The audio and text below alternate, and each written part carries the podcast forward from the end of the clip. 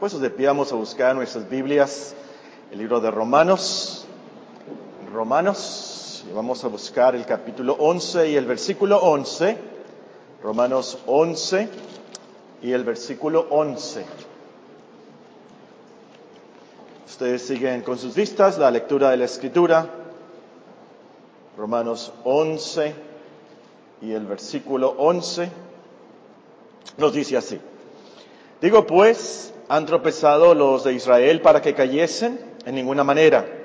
Pero por su transgresión vino la salvación a los gentiles para provocarles a celos.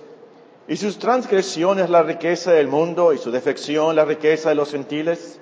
¿Cuánto más su plena restauración? Porque a vosotros hablo, gentiles, por cuanto yo soy apóstol a los gentiles, honro mi ministerio por si en alguna manera pueda provocar a celos a los de mi sangre y hacer salvos algunos de ellos. Porque si su exclusión es la reconciliación del mundo, ¿qué será su admisión sino vida de entre los muertos? Si las primicias son santas, también lo es la masa restante. Y si la raíz es santa, también lo son las ramas. Pues si algunas de las ramas fueron desgajadas y tú siendo olivo silvestre has sido injertado en lugar de ellas, y has sido hecho participante de la raíz de la rica savia del olivo, no te jactes contra las ramas. Y si te jactas, sabe que no sustentas tú a la raíz, sino la raíz a ti. Pues las ramas, dirás, fueron desgajadas para que yo fuese injertado. Bien, por su incredulidad fueron desgajadas, pero tú por la fe estás en pie, no te ensorbezcas, sino teme, porque si Dios no perdonó a las ramas naturales, a ti tampoco te perdonará. Mira pues la bondad y la severidad de Dios.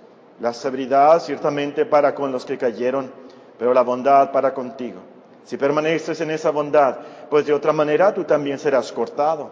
Y aun ellos, si no permanecieren en incredulidad, serán injertados, pues poderoso es Dios para volverlos a injertar.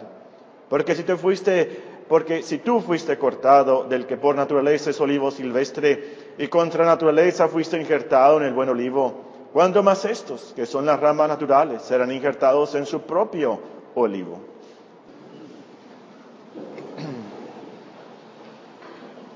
Como títulos para esta meditación les recomiendo, a veces Dios permite que unos tropiecen para que más sean salvos. A veces Dios permite que unos tropiecen para que más sean salvos. Otro título pudiera ser el avivamiento más grande de toda la historia el avivamiento más grande de toda la historia. O también, como dice el himno, oh bondad tan infinita hacia el mundo pecador. Pudiera ser ese otro título.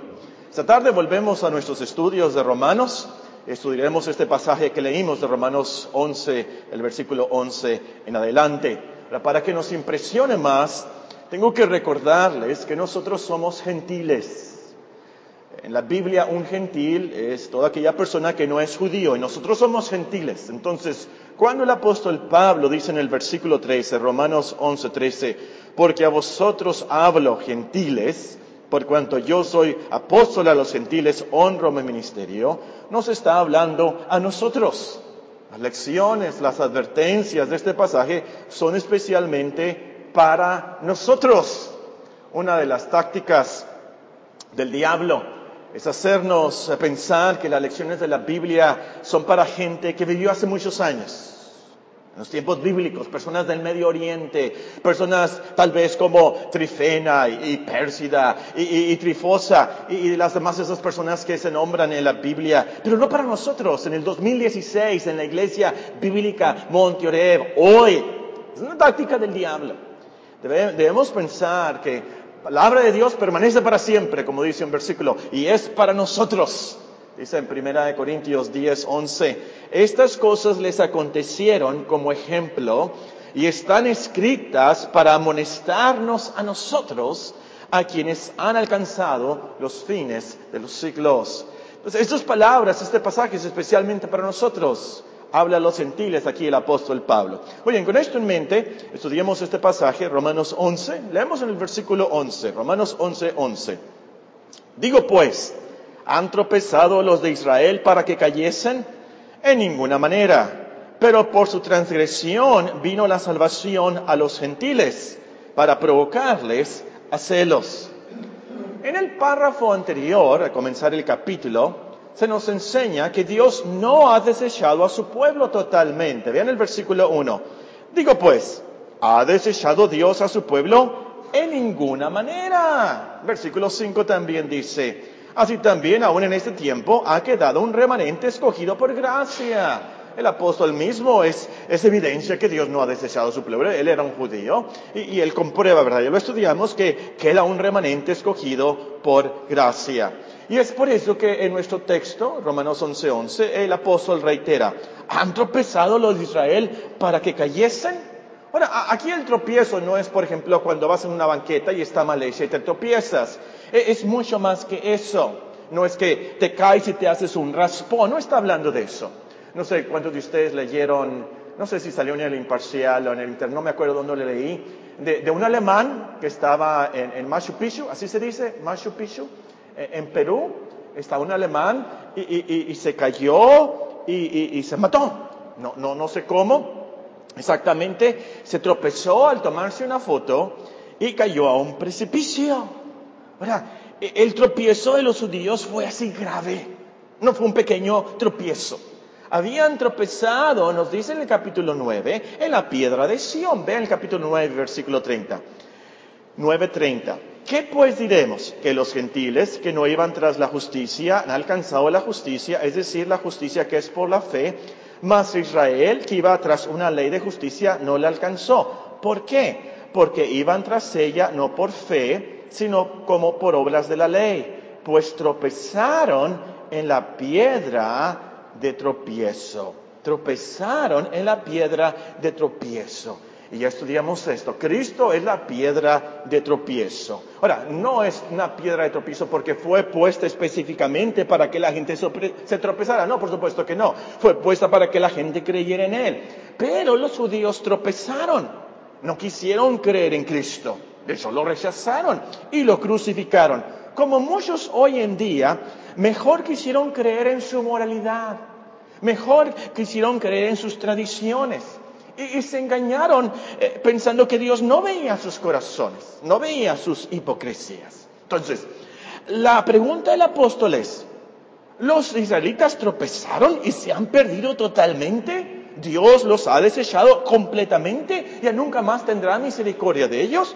Y el apóstol contesta con esa expresión tan fuerte, en ninguna manera. God forbid, como dicen en inglés. Ven el versículo, Romanos 11:11. 11. Digo pues, ¿han tropezado los de Israel para que cayesen? En ninguna manera. De ninguna manera. Y es una expresión más, muy, muy, muy fuerte en el original. Es como si alguien tocara a tu puerta y trae un machete y te dice, ¿quiere que le corte el brazo? Pues, claro que no, está loco usted. Y cierra la puerta usted, por supuesto. De ninguna manera. Es esa expresión, es ese sentimiento en la respuesta del apóstol Pablo. Por supuesto que Dios no ha desechado a su pueblo totalmente, no lo ha desechado completamente. Bueno, entonces, ¿por qué permitió Dios que tropezaran? Y tan gravemente, ¿por qué? Bueno, nos dice el versículo 11. Digo, pues, han tropezado los de Israel para que cayesen en ninguna manera. Pero, aquí está la clave, pero por su transgresión vino la salvación a los gentiles para provocarles a celos. Por su transgresión, es decir, por no creer que la vida justa de Cristo y perfecta es nuestra justicia ante Dios, que su muerte era la paga de nuestros pecados. Por esa transgresión, porque no creían en eso, los judíos por eso tropezaron, pero eso vino a ser la salvación de los gentiles. Ahora, para entender esta lógica hay que recordar la historia. Vean conmigo el libro de Hechos. Aquí el libro de Hechos tiene varios párrafos que nos ayudan. Primero, Hechos 13:44. Antes del libro de Romanos está el libro de los Hechos y vamos a leer del capítulo 13. Hechos 13 y el versículo 44.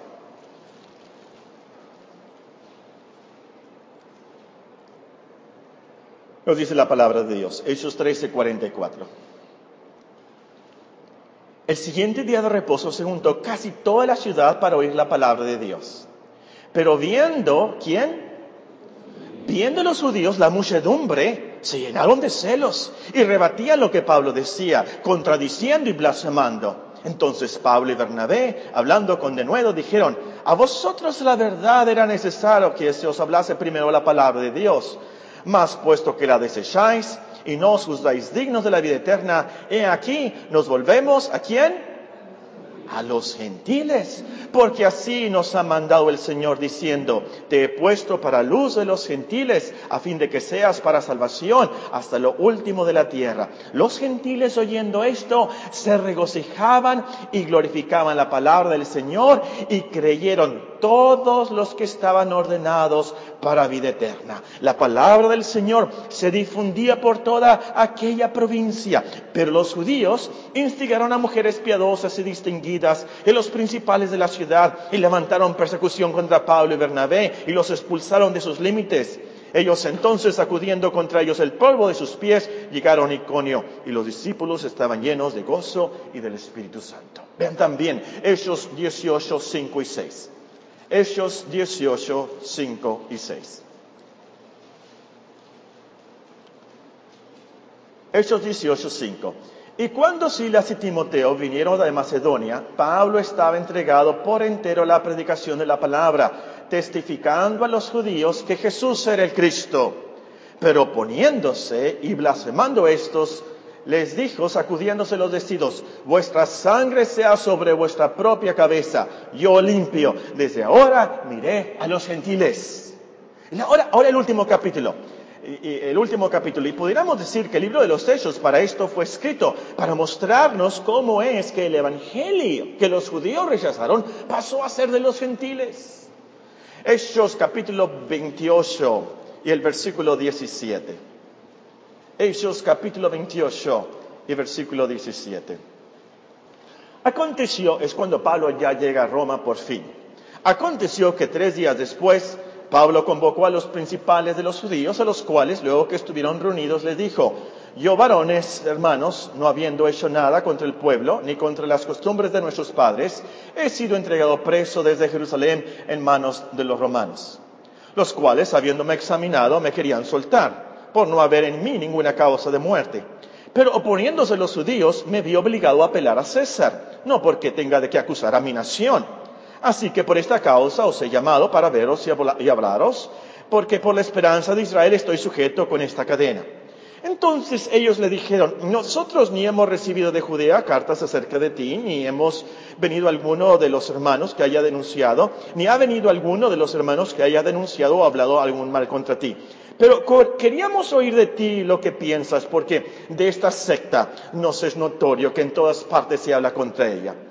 Habiéndole señalado un día, vinieron a él muchos a la posada, a las cuales les declaraba y les testificaba el reino de Dios desde la mañana hasta la tarde, persuadiéndoles acerca de Jesús, tanto por la ley de Moisés como por los profetas.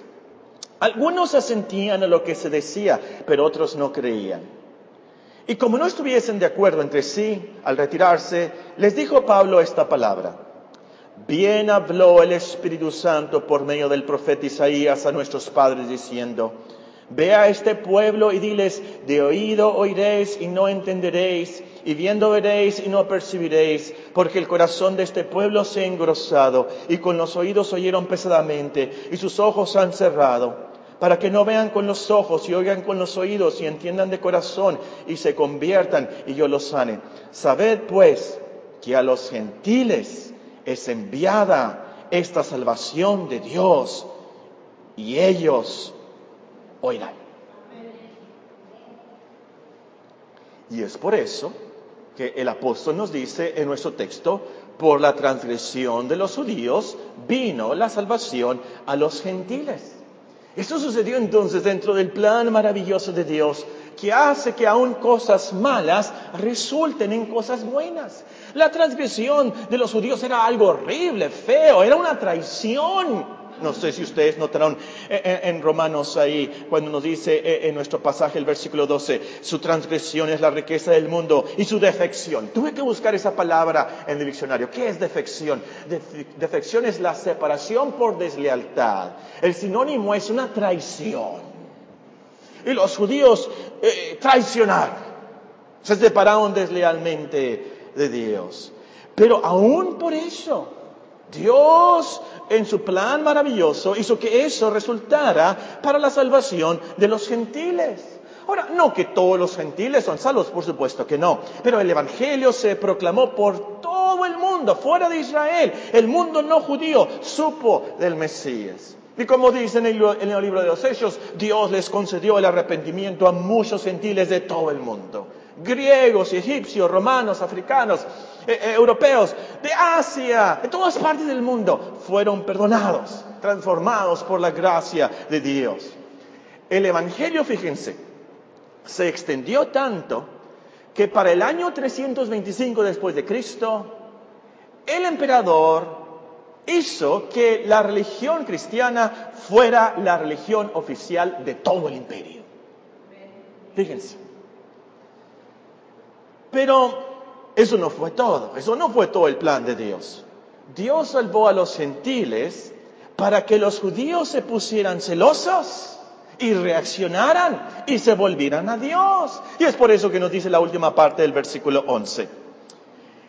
Pero por su transgresión vino la salvación a los gentiles para provocarles a celos. Y por eso nos dice el versículo 13 porque a vosotros hablo gentiles, por cuanto yo soy apóstol de los gentiles, honro mi ministerio, por si en alguna manera pueda provocar a celos a los de mi sangre y hacer salvos algunos de ellos. Fíjense, Dios había profetizado esto desde el quinto libro de la Biblia, desde el principio había profetizado esto en Deuteronomio, en el capítulo 32, en el versículo 21. Que por cierto lo cita el apóstol Pablo en el capítulo 10, vean el versículo 19, Romanos 10, 19. También digo, ¿no ha conocido esto Israel? Primeramente Moisés dice, yo os provocaré a celos con un pueblo que no es pueblo, con pueblo insensato os provocaré a ir. Y desde entonces Dios sabía de su plan. Él los iba a provocar a celos para que se volvieran a Él. No sé si les ha pasado. A, lo mejor eh, tu novia eh, te ha provocado a celos. ¿Qué pasó? Tu novia notó que le eras indiferente, que ya no la visitabas, no ibas a la hora de visita, no le mandabas flores ni las florecitas que salen en el WhatsApp. Yo mando las florecitas, ni por WhatsApp te mandaba esas florecitas, ¿verdad? Entonces a la novia se le ocurrió, voy a salir con el Andrés. Le voy a decir al Andrés mi plan secreto. Es para encelarlo, para provocarlo a celos. Y así, como dicen hoy, te pones las pilas, ¿verdad? Te pones las pilas y la buscas. Oye, ¿por qué, por, qué no es que lo Andrés? ah. Por eso Dios enceló a su pueblo. Para que reaccionaran y despertaran y se volvieran a Él. Entonces, Dios no había desechado completamente a su pueblo Israel, pero permitió que unos tropezaran para salvar a otros y para salvarlos a ellos mismos. Qué maravilloso el plan de Dios. Ahora, si la transgresión de los judíos fue para la bendición de todo el mundo, de los gentiles, ¿se imaginan qué pasará cuando los, los judíos se arrepientan y sean salvos? ¿Qué va a pasar? Algo maravilloso. Esa es la lógica del versículo 12. Y si su transgresión es la riqueza del mundo y su defección la riqueza de los gentiles, ¿cuánto más su plena restauración? Sí, cuando los judíos transgredieron contra Dios y fueron traicioneros, y esto sucedió para la salvación de los gentiles, ¿se imaginan lo maravilloso que va a ser cuando los judíos se vuelvan a Dios? ¡Qué va bendición para todo el mundo! E, e, e, esa es la lógica aquí. Ahora, la desobediencia de los judíos, eh, es decir, el no querer creer en el Mesías, no creer en el Evangelio de Dios, resultó en riqueza del mundo, dice. No crean que era riqueza de dólares o eh, petróleo, oro, diamantes, no, no. Pero se trataba de la riqueza de la gracia de Dios. Se trataba de la riqueza del Evangelio, paz con Dios, perdón, vida eterna. Y miles, millones de gentiles fueron salvos. Y por cierto, entre ellos, nosotros, por ellos, nosotros. Un día cuando me jubile, Dios mediante el año que entra, pienso escribir un libro sobre mis antepasados espirituales. Es decir, mi genealogía espiritual. ¿Por quién es que yo conozco el Evangelio? Y mi libro, por supuesto, voy a escribir sobre los Perkins que vivían en la novena. Yo vivía en la número 59 y ellos vivían ahí en la esquina, en este piso, en esa casa verde de dos pisos. Y voy a escribir cómo ellos me testificaron a mí del Evangelio. Y también voy a escribir sobre las personas que le testificaron a los Perkins. Y sobre las personas que les testificaron a los que testificaron a los Perkins. Y sobre las personas que les testificaron, que les testificaron, les testificaron, testificaron a los Perkins. Y así me voy a ir hasta el primer siglo. Los Perkins son de Maine, no Inglaterra, Estados Unidos. Entonces, probablemente voy a escribir sobre algunos personajes de los puritanos. Algunos que vinieron de Inglaterra y cómo ellos supieron del Evangelio por los huguenotes de Francia. Y probablemente voy a escribir sobre algún mártir de Roma que les testificó ahí en Francia. Y así me voy a ir hasta el primer siglo. Probablemente hablar de un gentil de Efeso o alguien de Chipre eh, a quien el apóstol Pablo mismo testificó. Pero tienen que esperar, ¿verdad? Para cuando escriba ese libro. Pero mi, mi punto es, es parte de esa riqueza por la cual Dios me salvó a mí. En ese versículo estoy yo. Y nos salvó a nosotros. Están ustedes en ese versículo. Y esto por la transgresión de los judíos, por su rebeldía, por su traición. Y si esa transgresión resultó en algo tan bueno, imagínense lo que va a resultar cuando se conviertan todos los judíos cuántas más riquezas de gracia y salvación para más personas, millones y millones de personas serán salvas en todo el mundo. Será el avivamiento más grande de toda la historia. O como nos escribe el apóstol Pablo en el versículo 15, véanlo, versículo 15. ¿Por qué? Si su exclusión es la reconciliación del mundo. ¿Qué será su admisión sino vida de entre los muertos? ¡Qué gran avivamiento! Con cristianos realmente piadosos al rojo vivo, no cristianos de nombre, pero realmente vivos, adorando al Señor con santidad y el gozo de la salvación. Ahora, en los siguientes versículos el apóstol confirma esta verdad con unas ilustraciones y las aplica. En la primera parte del versículo 16, él ilustra con las primicias. Versículo 16. Si las primicias son santas, también lo es la masa restante. El apóstol se refiere aquí a la ley de Números capítulo 15, versículo 18. Dios les mandó a los judíos cuando entren a la tierra prometida, la tierra de Canaán, y hagan masa, amasen la masa para hacer pan, la primera parte de la masa va a ser consagrada a Dios, tiene que ser separada. Y el apóstol nos dice, si la primicia era consagrada, y así lo es lo restante, lo que nos enseña en números. Para los que no sabemos de las primicias, que no somos judíos, el apóstol usa la ilustración de una raíz. Vean el versículo 16, la segunda parte.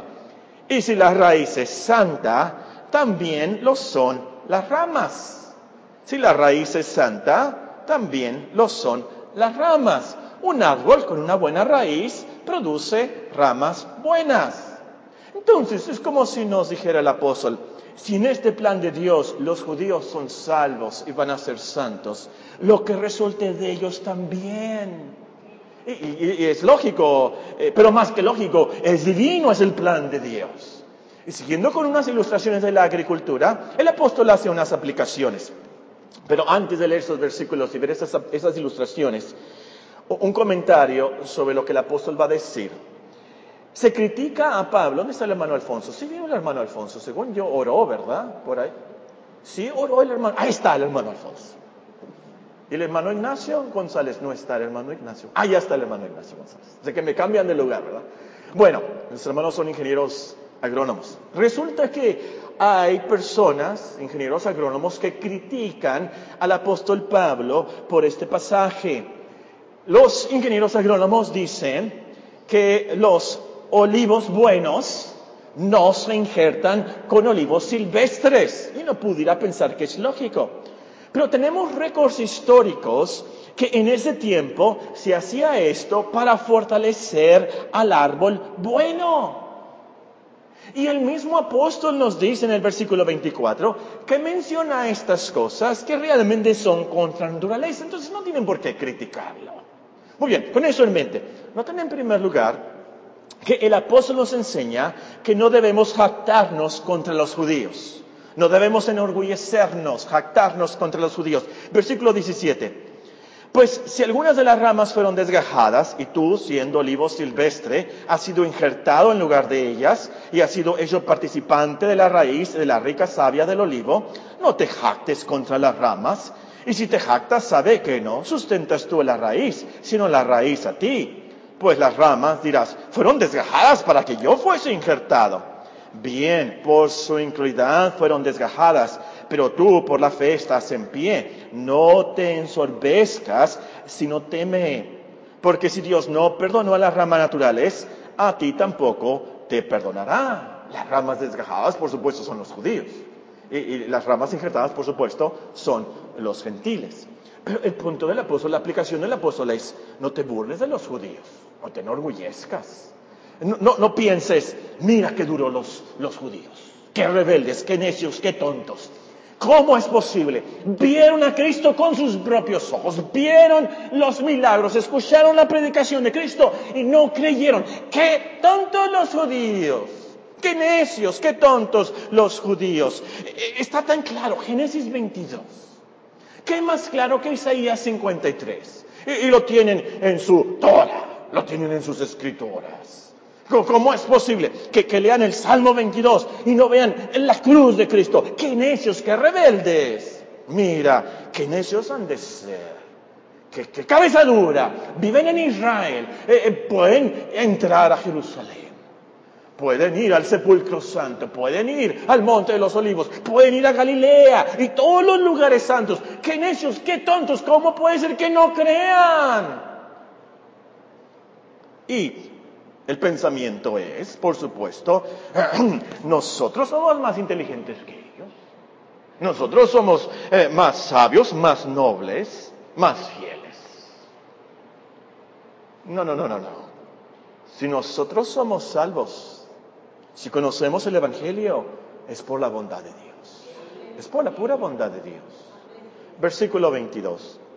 Mira pues la bondad y la severidad de Dios la severidad ciertamente para con los que cayeron, pero, pero la, bondad para contigo. Es por, pura, pura bondad de Dios. Y, y esto nos lleva a la segunda aplicación. Primera aplicación, el apóstol nos enseña que no debemos jactarnos de los judíos. Segunda aplicación, nos enseña que debemos considerar la bondad y severidad de Dios. Mira pues la bondad y la severidad de Dios la severidad ciertamente para con los que cayeron, pero la bondad para contigo. Si permaneces en esa bondad, pues de otra manera tú también serás cortado. Dios fue muy severo con los judíos, muy, muy severo.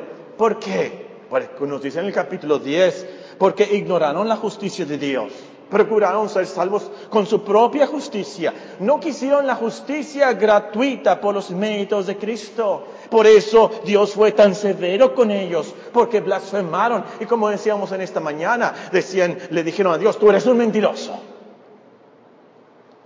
Y, es por eso que Dios destruyó aún su templo y destruyó su ciudad. Y, y, es por eso que los dispersó por todo el mundo. Y a través de la historia han sufrido tanto. ¿Ha notado cómo los judíos sufrieron tanto en, Rusia? ¿Cómo se llama eso? Los pogroms. Eh, en Alemania, ustedes probablemente han escuchado y visto películas, que, los campos de concentración. ¿Por, qué los judíos? ¿Por qué los judíos? ¿Por qué? Y eso realmente no es nada en comparación con los sufrimientos del infierno eterno por ignorar a Dios y a su Mesías. Pero Dios no tan solamente es severo, también es bondadoso para con nosotros. Tal vez el mejor comentario de esto es los versículos que estamos memorizando de Efesios capítulo 2. Efesios capítulo 2 y versículo 4. E, está escrito especialmente para los gentiles. Efesios 2, 4. Pero Dios que rico en misericordia, por su gran amor con que nos amó, aun estando nosotros muertos en pecados, nos dio vida, nos dio vida juntamente con Cristo. Por gracia sois salvos. Juntamente con Él nos resucitó. Asimismo nos hizo sentar en lugares celestiales con Cristo Jesús para mostrar en los siglos venideros las abundantes riquezas de su gracia en su bondad para con nosotros en Cristo Jesús. Porque por gracia sois salvos por medio de la fe. Esto no de vosotros, pues es un don de Dios, no por obras para que nadie se gloríe. Porque somos hechura suya, creados en Cristo Jesús para buenas obras, las cuales Dios preparó de antemano para que anduviésemos en ellas. Por tanto, Acordaos de que en otro tiempo vosotros, los gentiles, en cuanto a la carne, erais llamados sin circuncisión por la llamada circuncisión hecha con mano en la carne. En aquel tiempo estabais sin Cristo, alejados de la ciudadanía de Israel y ajenos a los pactos de la promesa, sin esperanza y sin Dios en el mundo. Pero ahora en Cristo Jesús, vosotros que en otro tiempo estabais lejos, habéis sido hechos cercanos por la sangre de Cristo. Oh bondad tan infinita hacia el mundo pecador. Así gentiles pecadores. Nosotros, los que estamos aquí de la Iglesia Bíblica Monteoré. Los versículos tratan de nosotros. Tercera aplicación. El apóstol nos enseña que debemos de permanecer en la bondad de Dios. Versículo 22, la última parte nos dice, Romanos 11 y el versículo 22. Pero la bondad para contigo si permaneces en esa bondad, pues de otra manera tú también serás cortado. Ahora, teólogos, en estos versículos el apóstol no nos enseña que podemos perder la salvación. Esto sería contrario a todo lo que nos enseña en los primeros capítulos y en todas las epístolas, por supuesto. Hay que tomar en cuenta que el contexto se refiere a naciones, se refiere a grupos, no a individuos. Significa, habla de Israel desgajado, habla de gentiles. También hay que tomar en cuenta que como cristianos somos flojos, somos débiles, somos incrédulos. Yo creo que todos nosotros a lo último diríamos, como el Padre del Evangelio, Señor, yo creo, pero ayuda a mi inclinación. Somos tentados a las dudas. El diablo nos dice, no vale la pena ser cristiano, así como en el Salmo 73. No vale la pena ser cristiano. Entonces necesitamos ser advertidos. Necesitamos ser motivados a no dejar la cristiandad. Necesitamos ser advertidos a seguir creyendo el Evangelio, a permanecer en la bondad de Dios. Y se nos recuerda, hay que perseverar porque el que persevere hasta el fin, ese será salvo. Y el punto es, hay que apreciar y permanecer en la bondad de Dios para con nosotros. Y como gentiles, esto resalta mucho en Romanos. Porque si ustedes leen de los gentiles al último del capítulo 1, se van a dar cuenta de las asquerosidades de las cuales Dios nos salvó. La última parte de Romanos 1 se refiere especialmente a los pecados de los gentiles. Y es horrible. Y es lo que estamos viendo en los periódicos hoy en día. Bueno, la última aplicación del apóstol. Dios es poderoso para salvar a su pueblo Israel. Versículo 23. Y aun ellos, si no permanecieren en iniquidad, serán injertados, pues poderoso es Dios para volverlos a injertar. Porque si tú fuiste cortado, el que por naturaleza es olivo silvestre, y contra naturaleza fuiste injertado en el buen olivo, cuánto más estos, que son las ramas naturales, serán injertados en su propio olivo. Dios mediante vamos a estudiar de esto en el siguiente párrafo que nos habla, cuando menos en mi Biblia lo titularon La restauración de Israel y vamos a ver eso. Lo que quiero enfatizar aquí esta tarde para terminar e-, es el poder soberano de Dios. Dios es el que desgaja, Dios es el que injerta. Las naciones, Israel, no son autónomas en ese sentido. No se salvan por sí mismas. Su salvación no depende de hombres o, de sus reyes o, sus presidentes. De hecho, eh, ¿se acuerdan que les dije que en el año 325 el emperador Constantino declaró a la cristiandad como la religión oficial del imperio romanos? Hace unos segundos momentos, ¿verdad? Pero ese año, 325 después de Cristo, fue el comienzo del descenso, de eclesión o de evolución de la cristiandad. De ahí la cristiandad se fue para abajo. ¿Por qué? Porque el emperador se hizo cristiano y todos se hicieron cristianos. Por política, por conveniencia, muchos se hicieron cristianos, cristianos de nombre, por supuesto. Se agregaron tradiciones e idolatrías romanas a la religión del Estado, a la religión de la cristiandad. Y es por eso que estamos como estamos en el Vaticano. Bueno, el punto es, la historia de la salvación del mundo sigue el plan de Dios. Hay épocas de tinieblas como la Edad Media, pero también hay épocas de avivamiento como el tiempo de la Reforma. Estados Unidos, supuestamente un país que era cristiano, está como está dentro del plan de Dios. Hay, tantos cristianos de nombre ahora, hay tantos musulmanes en todo el mundo, pero, pero también hay un indicio de avivamiento en China. ¿Por qué? Es el plan de Dios. Dios es el que controla la religión del mundo y qué es lo que está pasando. Y en la restauración de los judíos, entonces, podemos esperar un gran avivamiento. Y, y dentro, todo esto dentro del plan de Dios para nuestra salvación y su gloria. Es por eso que el apóstol muy emocionado va a terminar. Vean el capítulo 11, después lo vamos a estudiar. Capítulo 11 y el versículo 32. Porque Dios sujetó a todos en desobediencia para tener misericordia de todos Oh, profundidad de las riquezas de la sabiduría, de la ciencia de Dios. Cuán insondables son sus juicios e inescrutables sus caminos. Porque ¿quién entendió la mente del Señor? ¿O quién fue su consejero? ¿O quién le dio al primero para que le fuese recompensado? Porque de Él y por Él y para Él son todas las cosas. A Él sea la gloria por los siglos. Amén. Amén. Muy bien, eso es lo que dice nuestro pasaje y hablamos de los gentiles, hablamos de los judíos. Vamos a terminar con unas lecciones muy personales. Número uno, considera que Dios puede cambiar lo malo en tu vida para algo bueno. Dios puede cambiar lo más malo en tu vida, lo más trágico en tu vida, para algo muy bueno. Dios usó la incredulidad, la rebelión, la traición de los judíos para salvar a los gentiles y para salvar a todo un mundo. Dios puede usar cualquier cosa mala y trágica en tu vida para que resulte para tu bien.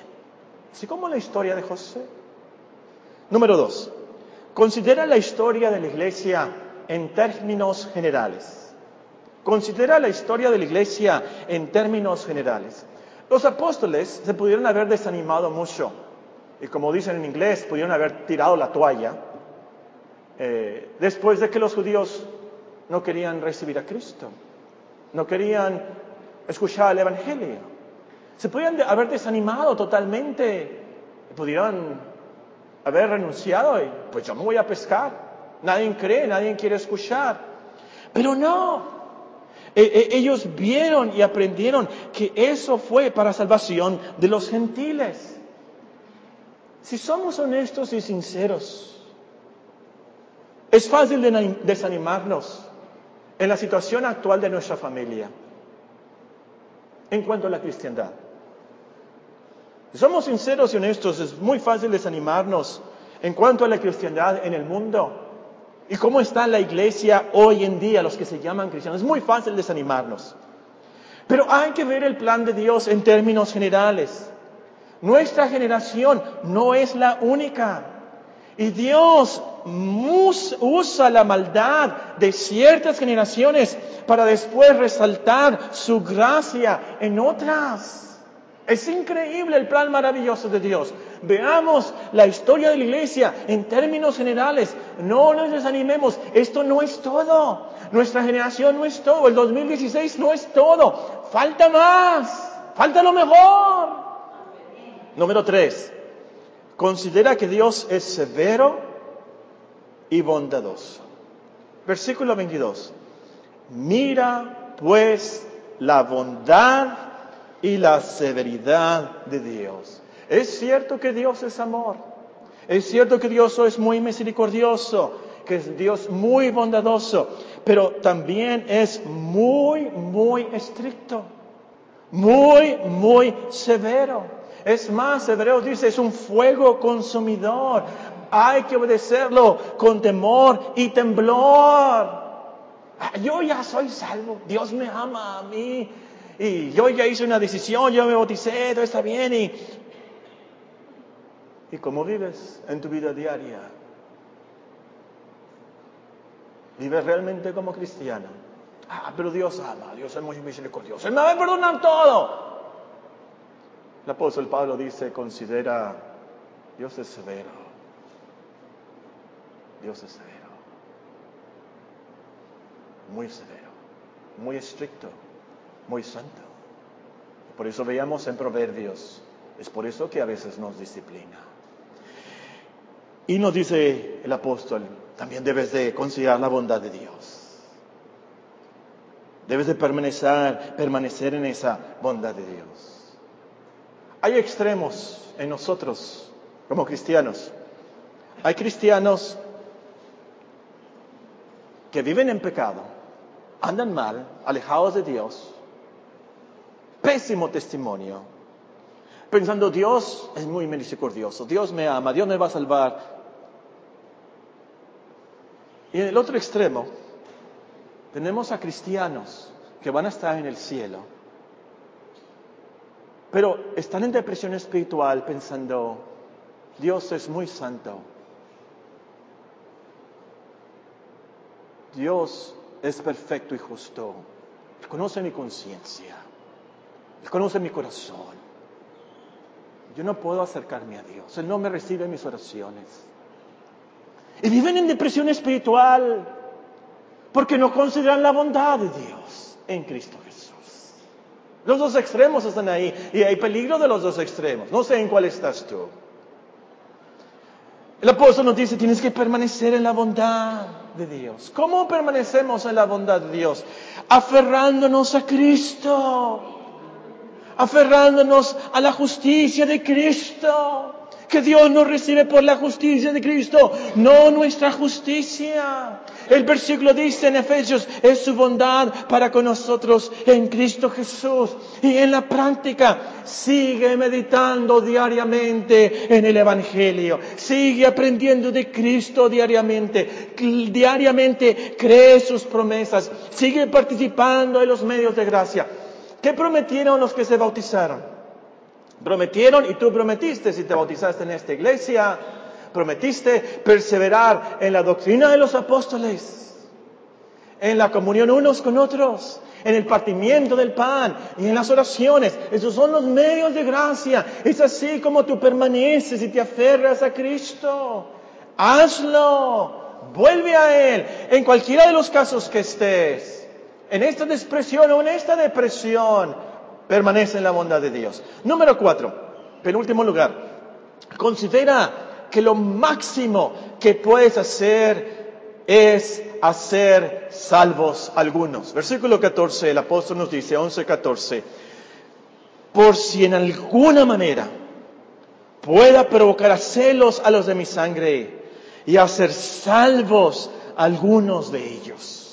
En segunda de Timoteo el apóstol Pablo dice palabras similares y él dice, mi visión, mi meta, yo sufro y hago lo que hago por esta razón. Segunda de Timoteo capítulo 2 y en el versículo 9. Segunda de Timoteo 2.9, en el cual sufro penalidades, hasta prisiones a modo de maldición, mas la palabra de Dios no está presa. Por tanto, todo lo soporto por amor de los escogidos, para que ellos también obtengan la salvación que es en Cristo Jesús con gloria eterna. Lo máximo para el apóstol y para cada cristiano debe de ser hacer salvos algunos de ellos. Más que una medalla olímpica, más que un doctorado de Harvard, más que hacerte millonario, lo máximo en la vida es salvar de muerte un alma y cubrir multitud de pecados, como dice Santiago.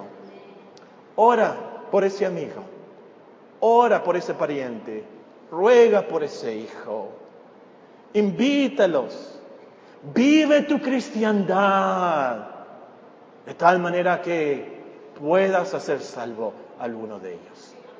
En último lugar, considera que Dios es poderoso.